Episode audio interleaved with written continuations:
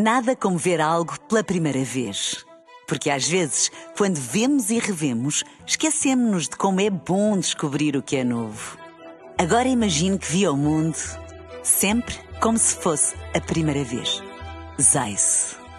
Veja como se fosse a primeira vez. PT.